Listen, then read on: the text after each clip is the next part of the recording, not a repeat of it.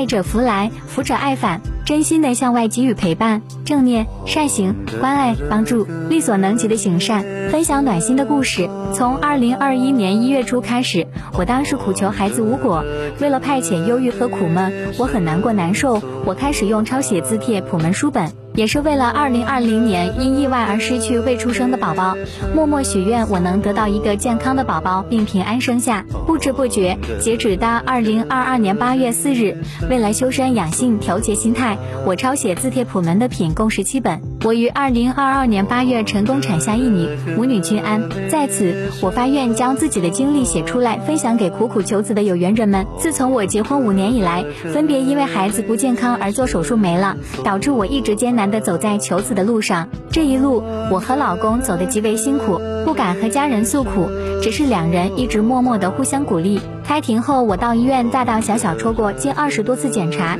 但指标基本都是正常的。老公也做了检查，没有大的问题。之后更是用尽各种办法求子，可总是事与愿违。直到二零二零年底最后一次胎儿不生产后，机缘巧合下，老公的朋友为我请来几本字帖普门的品。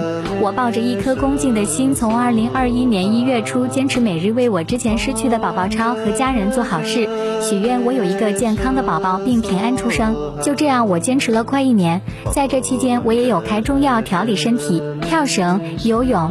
艾灸，只要是对身体有益的事情，我都在坚持做。就这样，奇迹发生了。在二零二一年十一月的某一天晚上，我做了一个梦，梦见一个嫖萨送给我一个孩子。十二月，我便验出怀孕，当时真是又惊又喜，惊叹普门的品质不可思议。之后，我每次产检虽偶有波折，但是全部都是指标合格的。之后便安心待产，直到宝宝顺利出生。宝宝出生后，给全家带来了极大的欢乐，很乖很懂事，身体也很健康，没有闹过毛病让我们操心。晚上都睡得很好，中途吃一到二次奶，平时除了饿了会哭，肚子不舒服会哭，其他时间基本都不哭，爱笑。爸爸妈妈因为他的到来也更加和谐了，真心感恩，感谢完成了我的心愿。